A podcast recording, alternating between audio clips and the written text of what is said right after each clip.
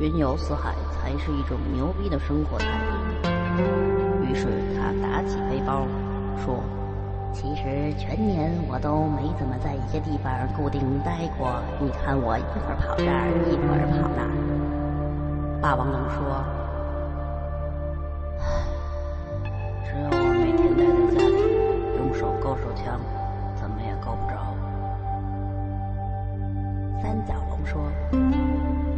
下次我出去玩的时候，把手枪带走吧，这样你就再也不用够了。”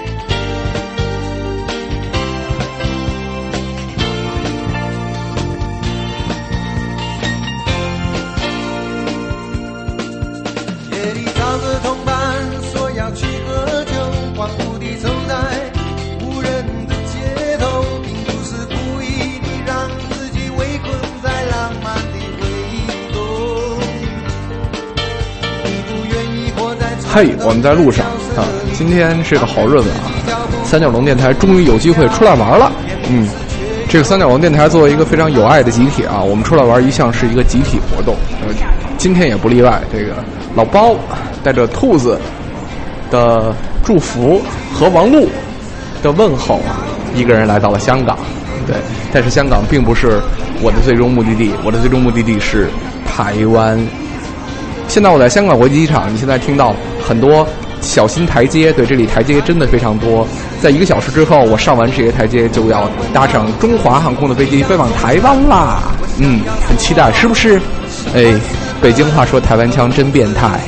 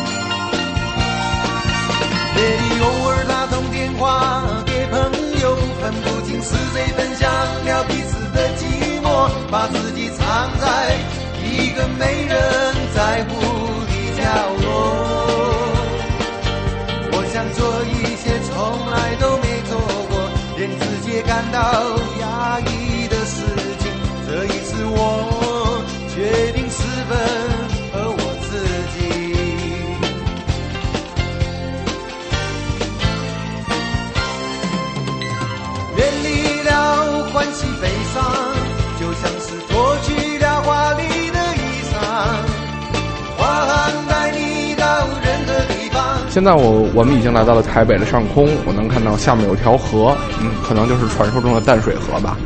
对，现在我们一会儿要降落在这个台北的桃园机场。这是关于桃园机场呢，有一个传说可以给大家说说。呃，其实桃园机场为什么叫桃园机场呢？因为在古代，在这里曾经有三个人。唉，这个传说真他妈冷。后来有一个人使刀，真烂。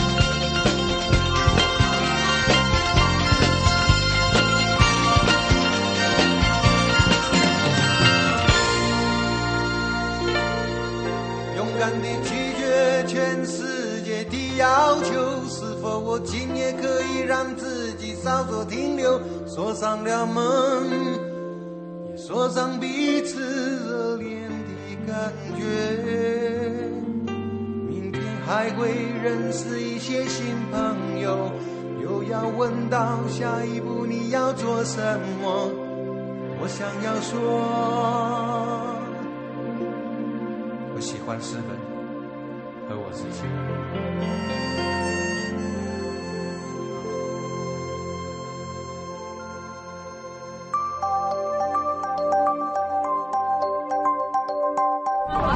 我在台湾这个敦南诚品店门口，台湾敦南诚品店是台湾最有名的一家二十四小时的书店，文艺青年的圣地哟。现在我在大门口等朋友，嗯，这儿好像有很多人在摆摊。哎，突然过来两个骑机车的巡警，把他们都吓跑了。哈哈哈。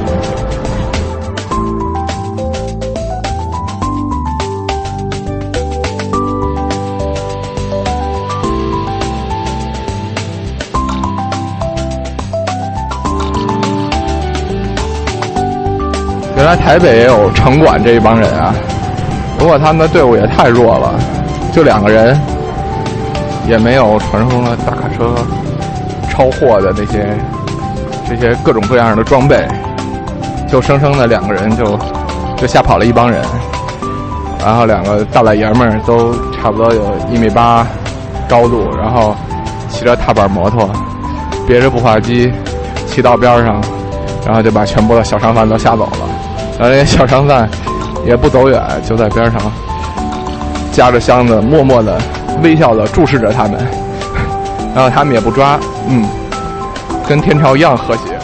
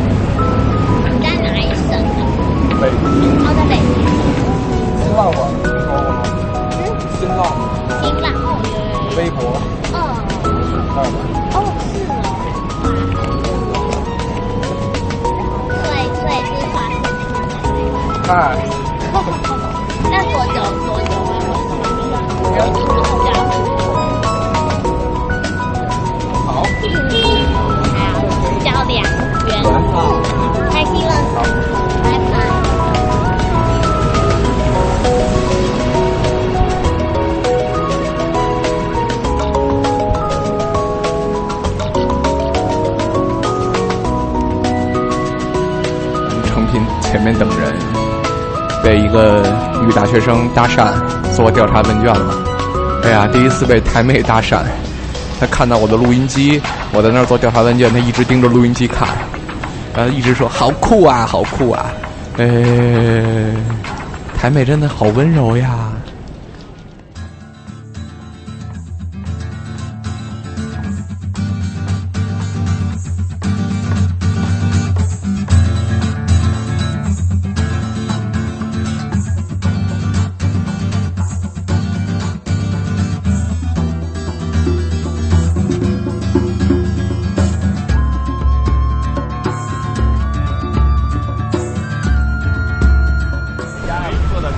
现在我们在台北的师大夜市，嗯，这儿有点像北京的后海，但是比北京后海好玩多了。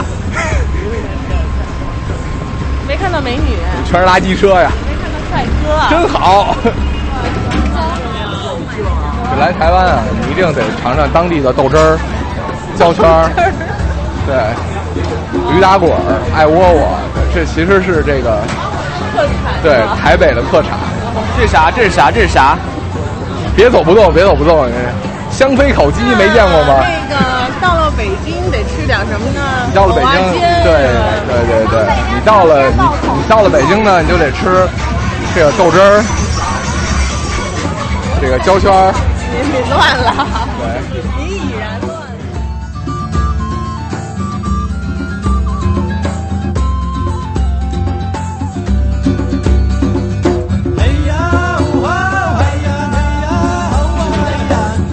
在一家老的臭豆腐店吃一种叫米粉米米粉根的怪食物，它是用什么做的呢？肉根是什么呢？米粉跟肉。肉团。哦，肉团是吧？没有，我们要算哦，人头。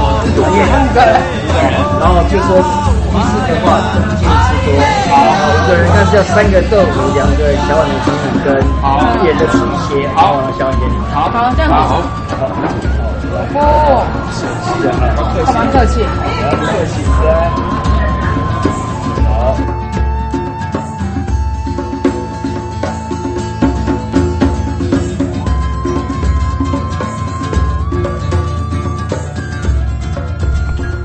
在大夜市吃了太多太多东西，最后大肠包小肠是拿回酒店吃的，吃完以后正是不太行了，比较比较撑。大肠包小肠，就是为什么叫大肠包小肠呢？呃，这个外面应该是一根这个粉肠，然后里边是一根香肠，然后这个外面这个肠子比较粗，然后他把这个肠子切开，切开以后，嗯。把这外面这根肠子成两半了，但是它并不把中间给切断，它让中间连着，然后在这个这个肠子中间加上这些咸菜啦、泡菜啦之类的东西，然后再把小的细的肠子放在这个大肠的中间，然后就变成了一个像肠做的三明治一样的东西，于是叫大肠包小肠。嗯咬起来呢，其实。第一第一个感觉就是那肉的那种鲜味儿，然后就是咸菜所带来的那种咸，然后稍微有点酸，然后并不是很辣。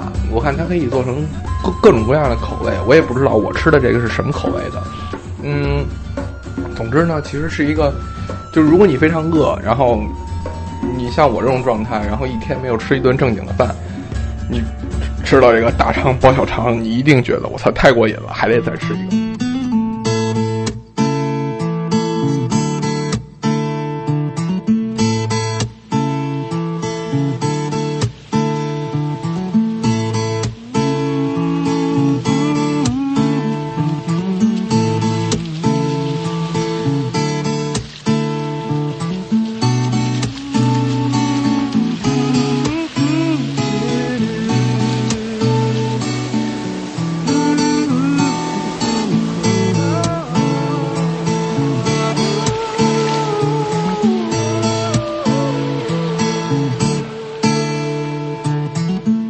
享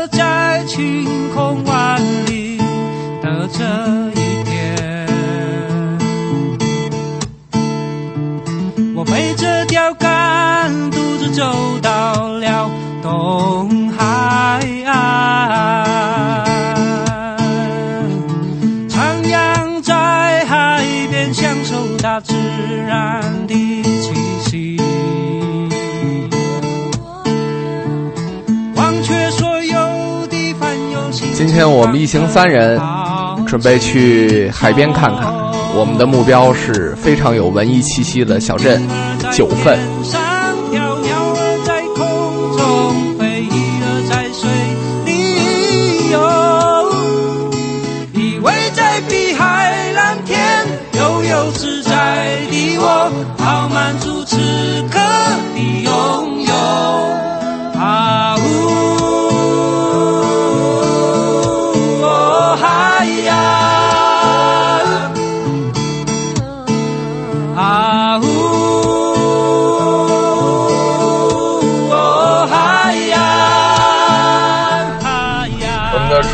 机说：“我们从台北到九份要三十公里远，然后说已经不是很远了，已已已经不是很近了。哎，三十几公里啊！我以前上班二十六公里，我还骑自行车去呢。”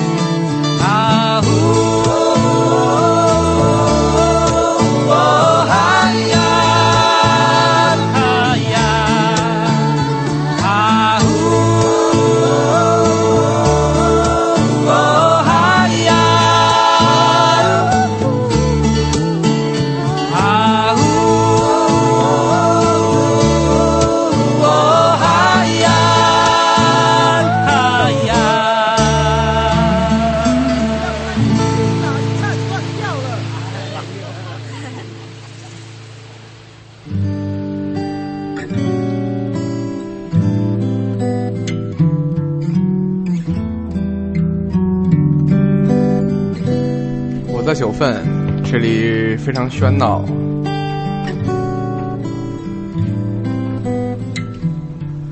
我在这里给自己买了一个关公的布袋戏，当做这次台湾之行的纪念品。它特别可爱，我一进店就喜欢上了它。然后我问老板多少钱，老板到后面去查价签，然后回来跟我说：“哎呀，我不知道多少钱，你干脆给我五百九十九吧。”让我看了看，我好像捡到便宜了。这样的布袋戏可能一个要卖两千多台币。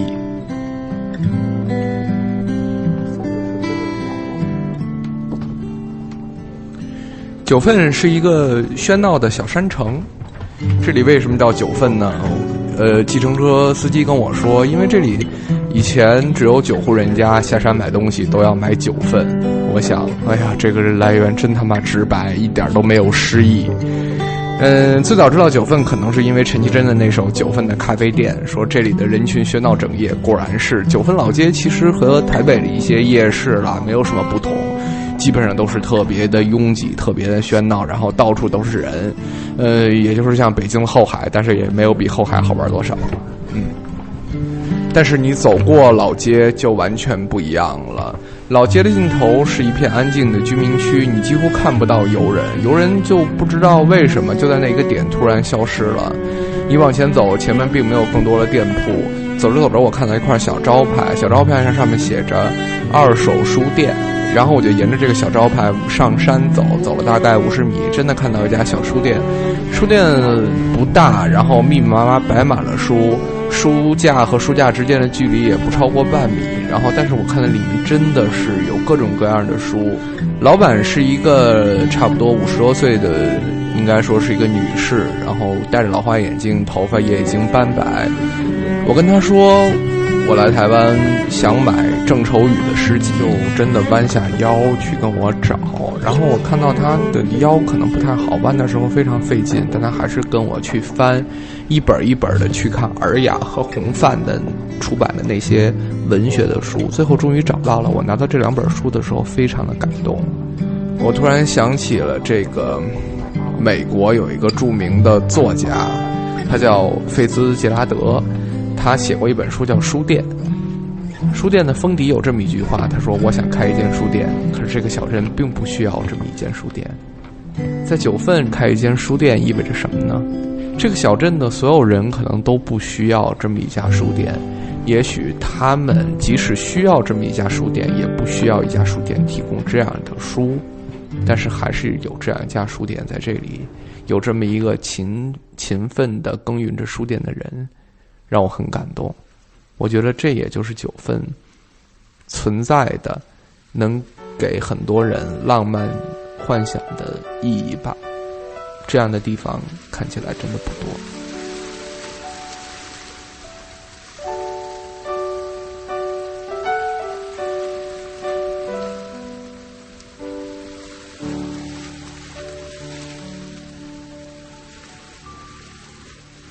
最早的一件衣裳，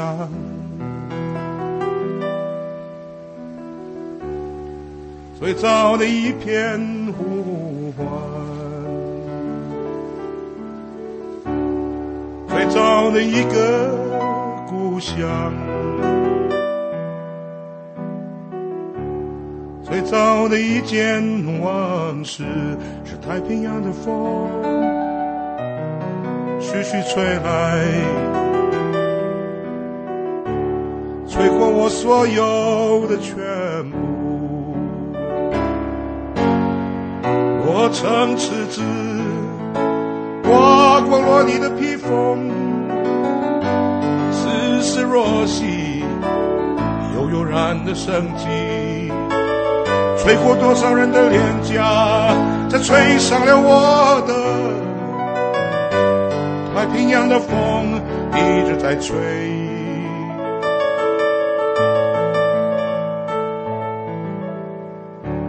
最早世界的感觉，最早感觉的世界，无影婆娑，这辽阔无际的海洋。落花洞，在千古的风台和平野，吹上山，吹落山，吹进那美丽的山谷。太平洋的风一直在吹，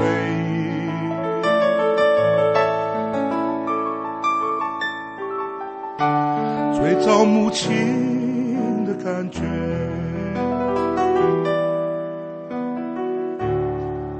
最早的一份决心，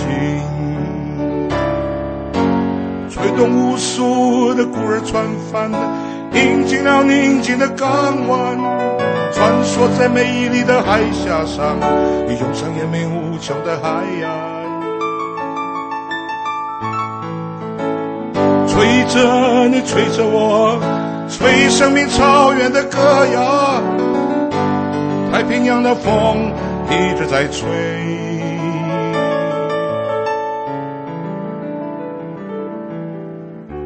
太平洋的风徐徐吹来，吹进了生命的深处。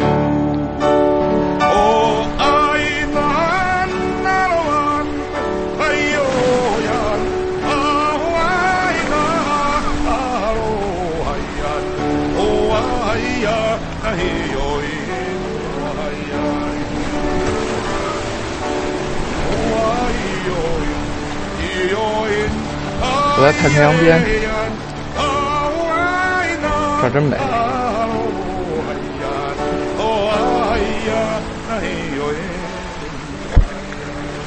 湛蓝色的海水，蓝蓝的天空，然后可以听海浪拍打在礁石上的声音。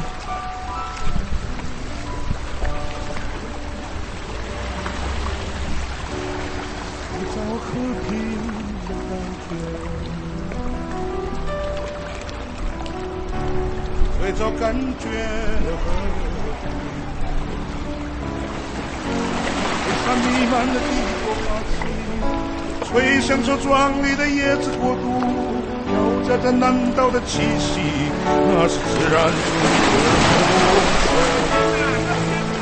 太平洋比我们想象的还美。吹落斑斑的帝国旗帜，吹响着我们的槟榔树叶，太平洋的风一直在吹。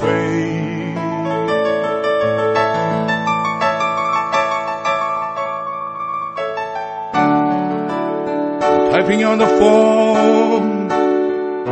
徐徐吹来，吹过真正的太平，高夹着芬芳的玉兰花香，吹进了我们的村庄，吹开我最爱爱的窗。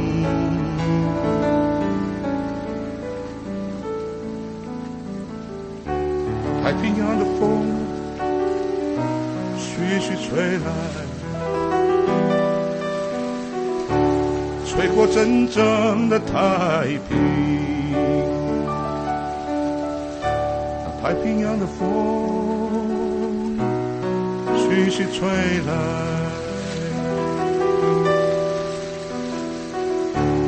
吹过真正的太平。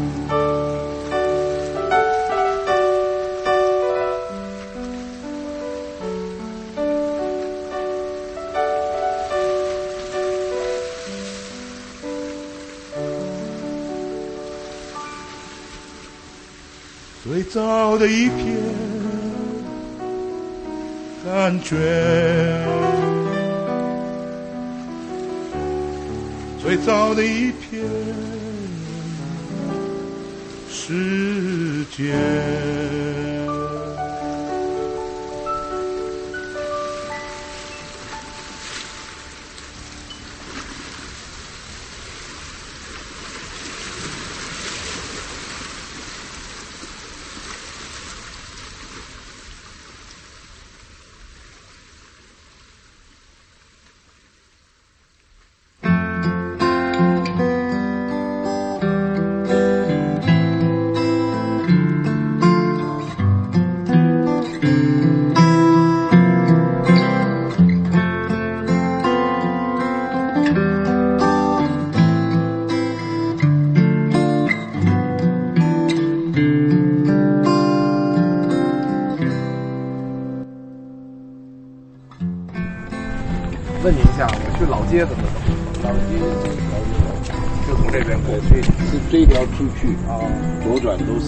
现在还有中正路都都关门了吧？现在？那因为现在传奇的到九点、十点嘛，加入到十点。那传奇一没有，差不多都回。加上明天礼拜一嘛，哦，所以他们比较早。那如果昨昨天的话，现在可能还还有点人潮啊。大概十点以后，大概就没什么，没人好。对对。好，谢谢，不客气。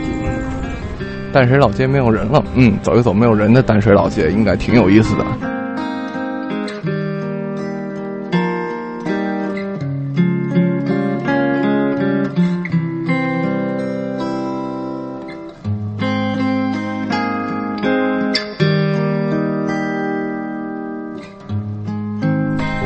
少一个人旅行了。自从和小哲在一起以后，我们两个总是成双成对，无论走到哪儿。两天不在就有点想他了，嗯。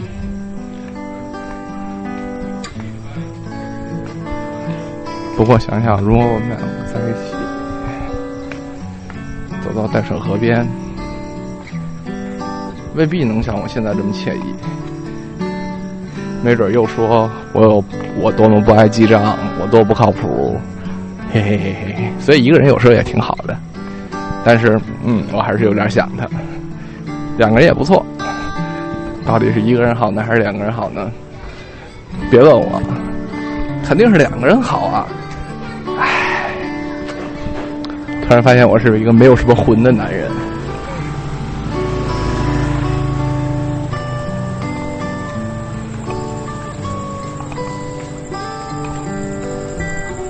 以前都是晚上一个人不开心的时候才会去河边这种安静的地方。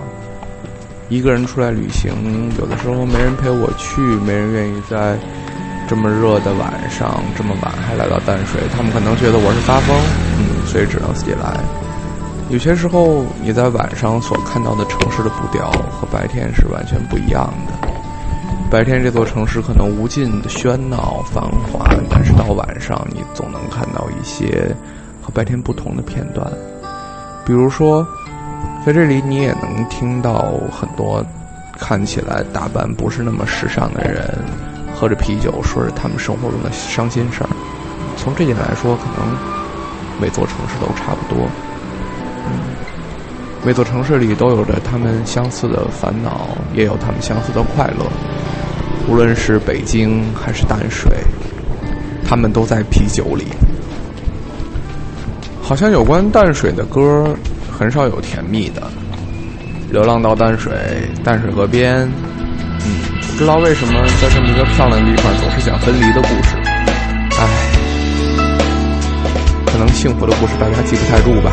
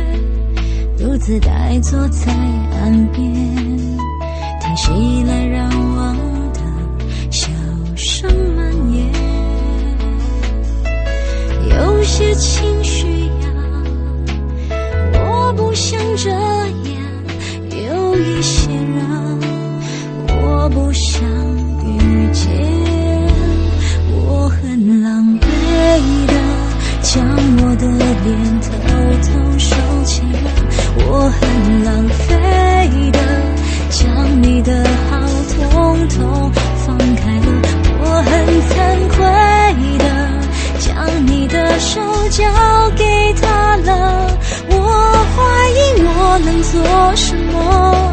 当我颓废的难过着，我很狼狈的将我的眼睛紧闭上了。我很浪费的将你的话统统忘记了。我很惭愧的将你未来让给他了。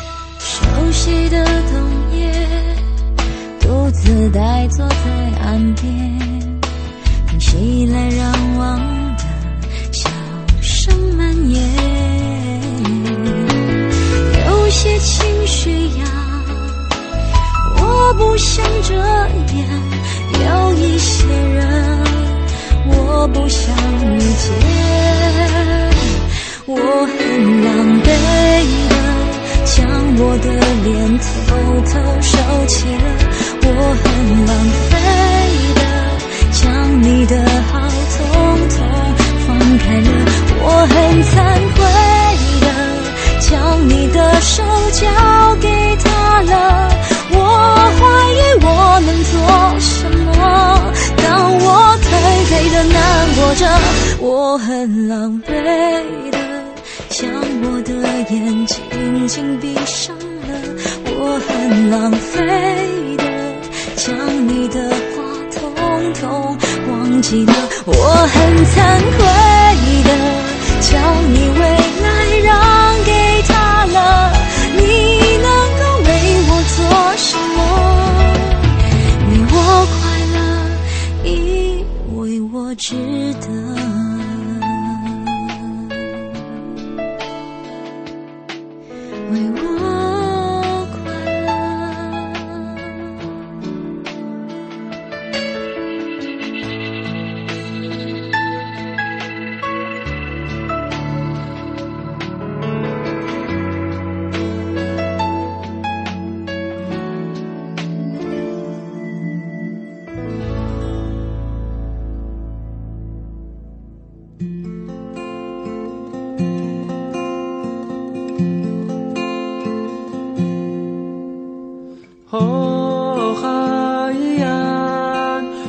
在去淡水之前，我在西门町看到了一家店，绿色的招牌上面写着“李炳辉盲人按摩”。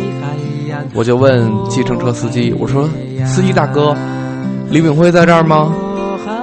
司机大哥跟我说：“李炳辉早不在这儿了，他都快饿死了。”我说：“这家店是怎么回事？”大哥说：“这家店是李炳辉把自己的名字卖给了老板，老板可以用他的名字在这里开店，但是和他一点关系都没有。”这也让我想起最近身患重病的李泰祥老师，他写过《橄榄树》那么著名的歌，可是因为收不到版税，他现在连自己的病都治不起，只能靠朋友们帮助他。有时候我在想。你也身在这个行业之中，你也身处在这个音乐的利益链条之中，这个链条无法运转，最终也会影响到你的利益。你还能在这个行业中活多久？这个行业还能存在多久？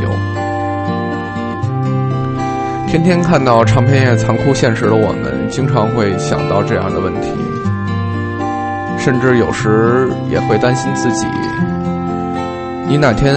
会离开你爱的音乐，离开你喜欢的行业。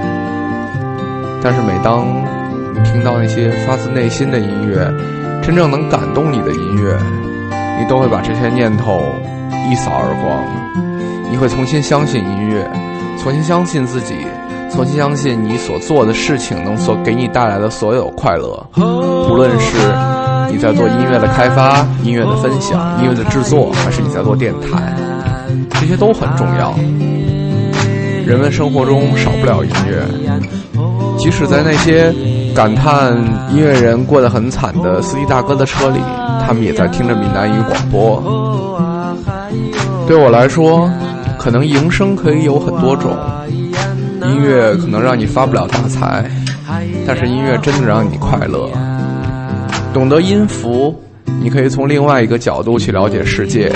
你可以从另外一个角度去听到这个世界的悲伤、欢乐，它和你眼睛看到的、手触摸到的完全不同。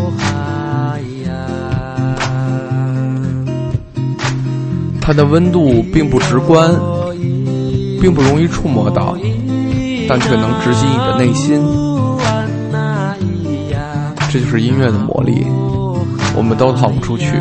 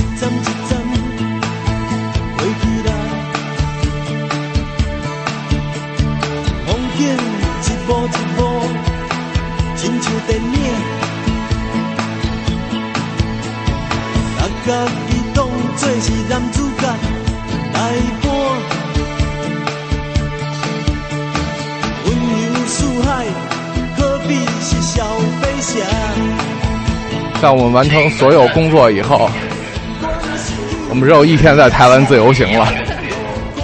在一天的时间里，我们准备去垦丁看看。和我同行的是来自内地著名反动媒体，对，南方都市报的记者，来介绍一下。Hello，大家好。行了，介绍完了，你不用知道他叫什么名字。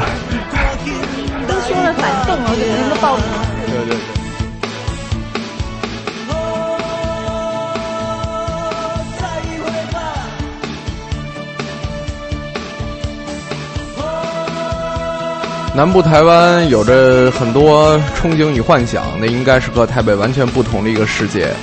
呃，乡村、海边，甚至在拖拉库里面唱到的穿比基尼的高雄妹，这些东西都应该是台北没有的。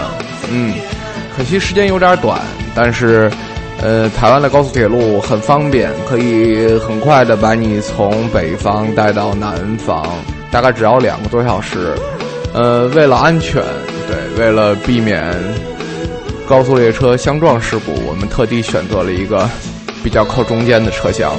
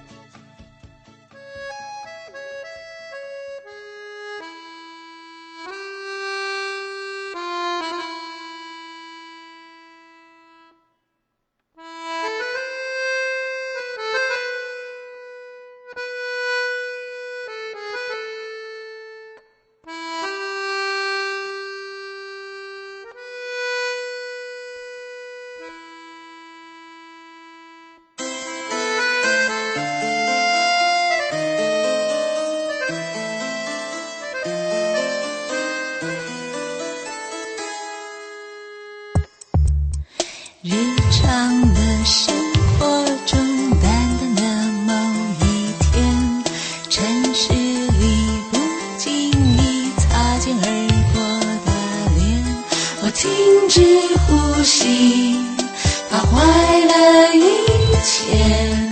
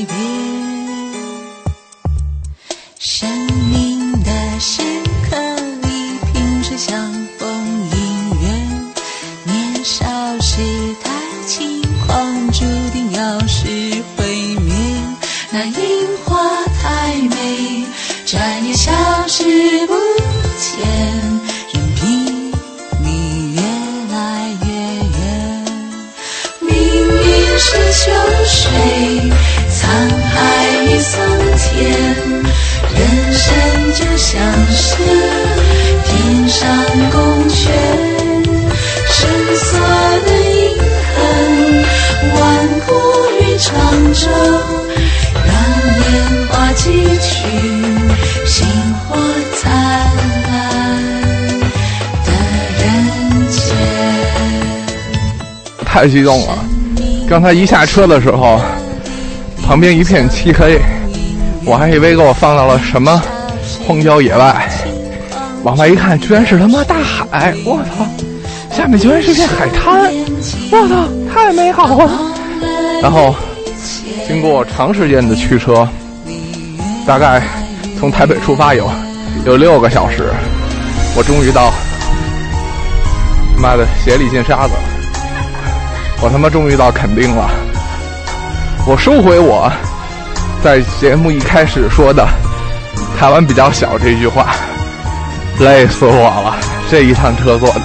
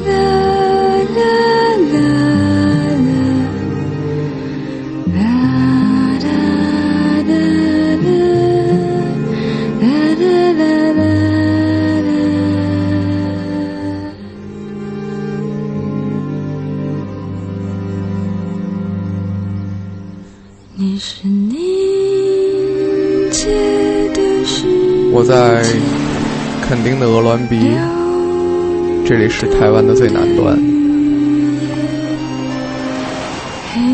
在这里，你可以看到巴士海峡和台湾海峡，然后就是浩瀚无边的太平洋。珊瑚礁在岸边，海浪一直拍打着它们。有几个戴着斗笠的渔民拿着鱼竿，在礁石上钓鱼。怒涛中的他们显得十分平静。这里将是我旅程的终点。明天我将回到台北，后天我将离开台湾，回到我的生活之中。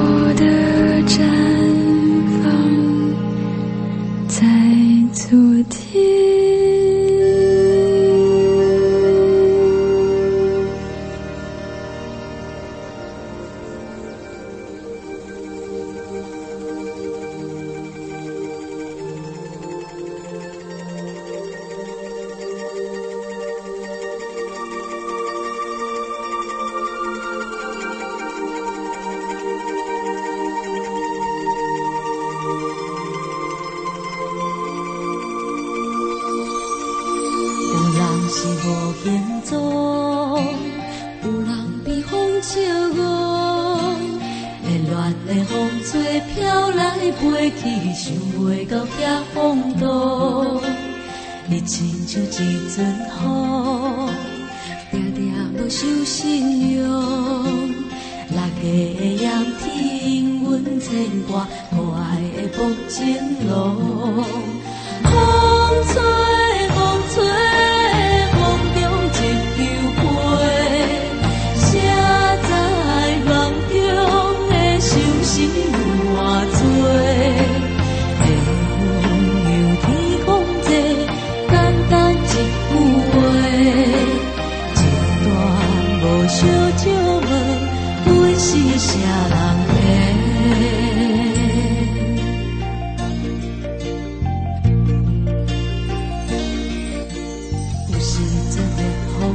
总是短暂的，珍惜旅途中的记忆是重要的。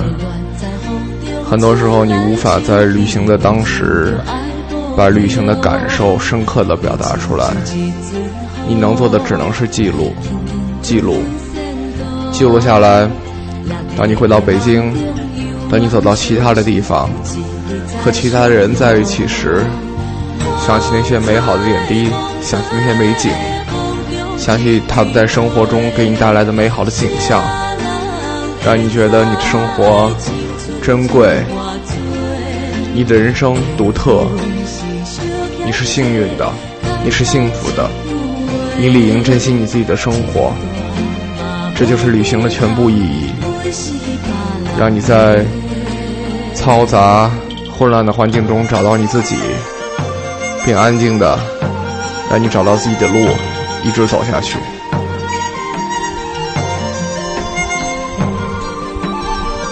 在这期节目中，你所听到的全部音乐都来自于台湾的音乐人。在那块我们称之为宝岛的神奇的土地上，他们用他们的蓝天，用他们的土地，用他们的海洋，用他们的城市，灌输给他们灵魂的力量，来创作音乐。希望你喜欢今天的歌，下周见。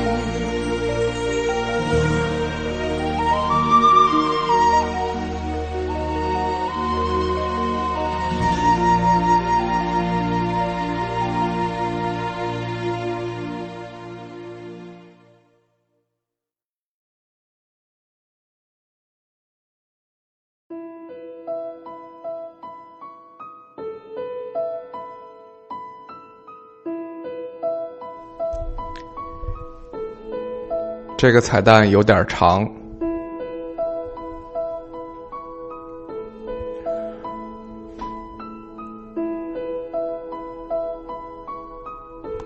如果按照一句这个俗话来说，就是薅电台的羊毛。媳妇儿，八月二十九号是咱们两个在一起四周年的日子。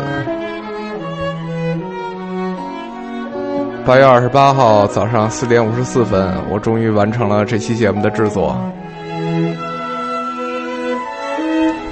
本来想早点起去给你买个礼物，看来这个这件事也泡汤了。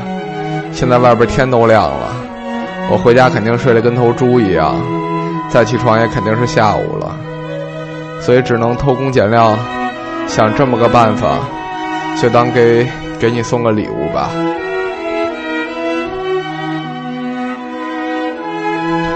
毕竟我们的节目有那么多人听。而且你说一大老爷们儿在节目里跟你表白，其实也挺脸红的。现在我面前就是没镜子，我要有镜子的话，面前肯定我我的脸肯定特别特别红，巨红，红死了。咱们的生活好像就从来没清闲过，不是你有事儿就是我有事儿，要不就是我们家里有事儿。不知你什么感觉？反过来，四年跟你走过来，事情是越来越多，但是人却越来越轻松。想想有些时候你不在的时候，想想你跟我说话，咱俩一块玩的那些情景，有时候都能挺高兴的。唉，我真是年纪越大越不会说情话了，不像当年似的，轻轻松松就能写出一大篇感情至深的小文章哄小姑娘。对。毕竟心态变了嘛，对我来说可能不变的，只有一直相信，相信你，相信我，相信我们之间的感情，我们能一直这么走下去，克服我们身边所有的困难，一直到四年、五年、六年、七年，一直到一辈子，嗯，能这样最好。四周年快乐，小破。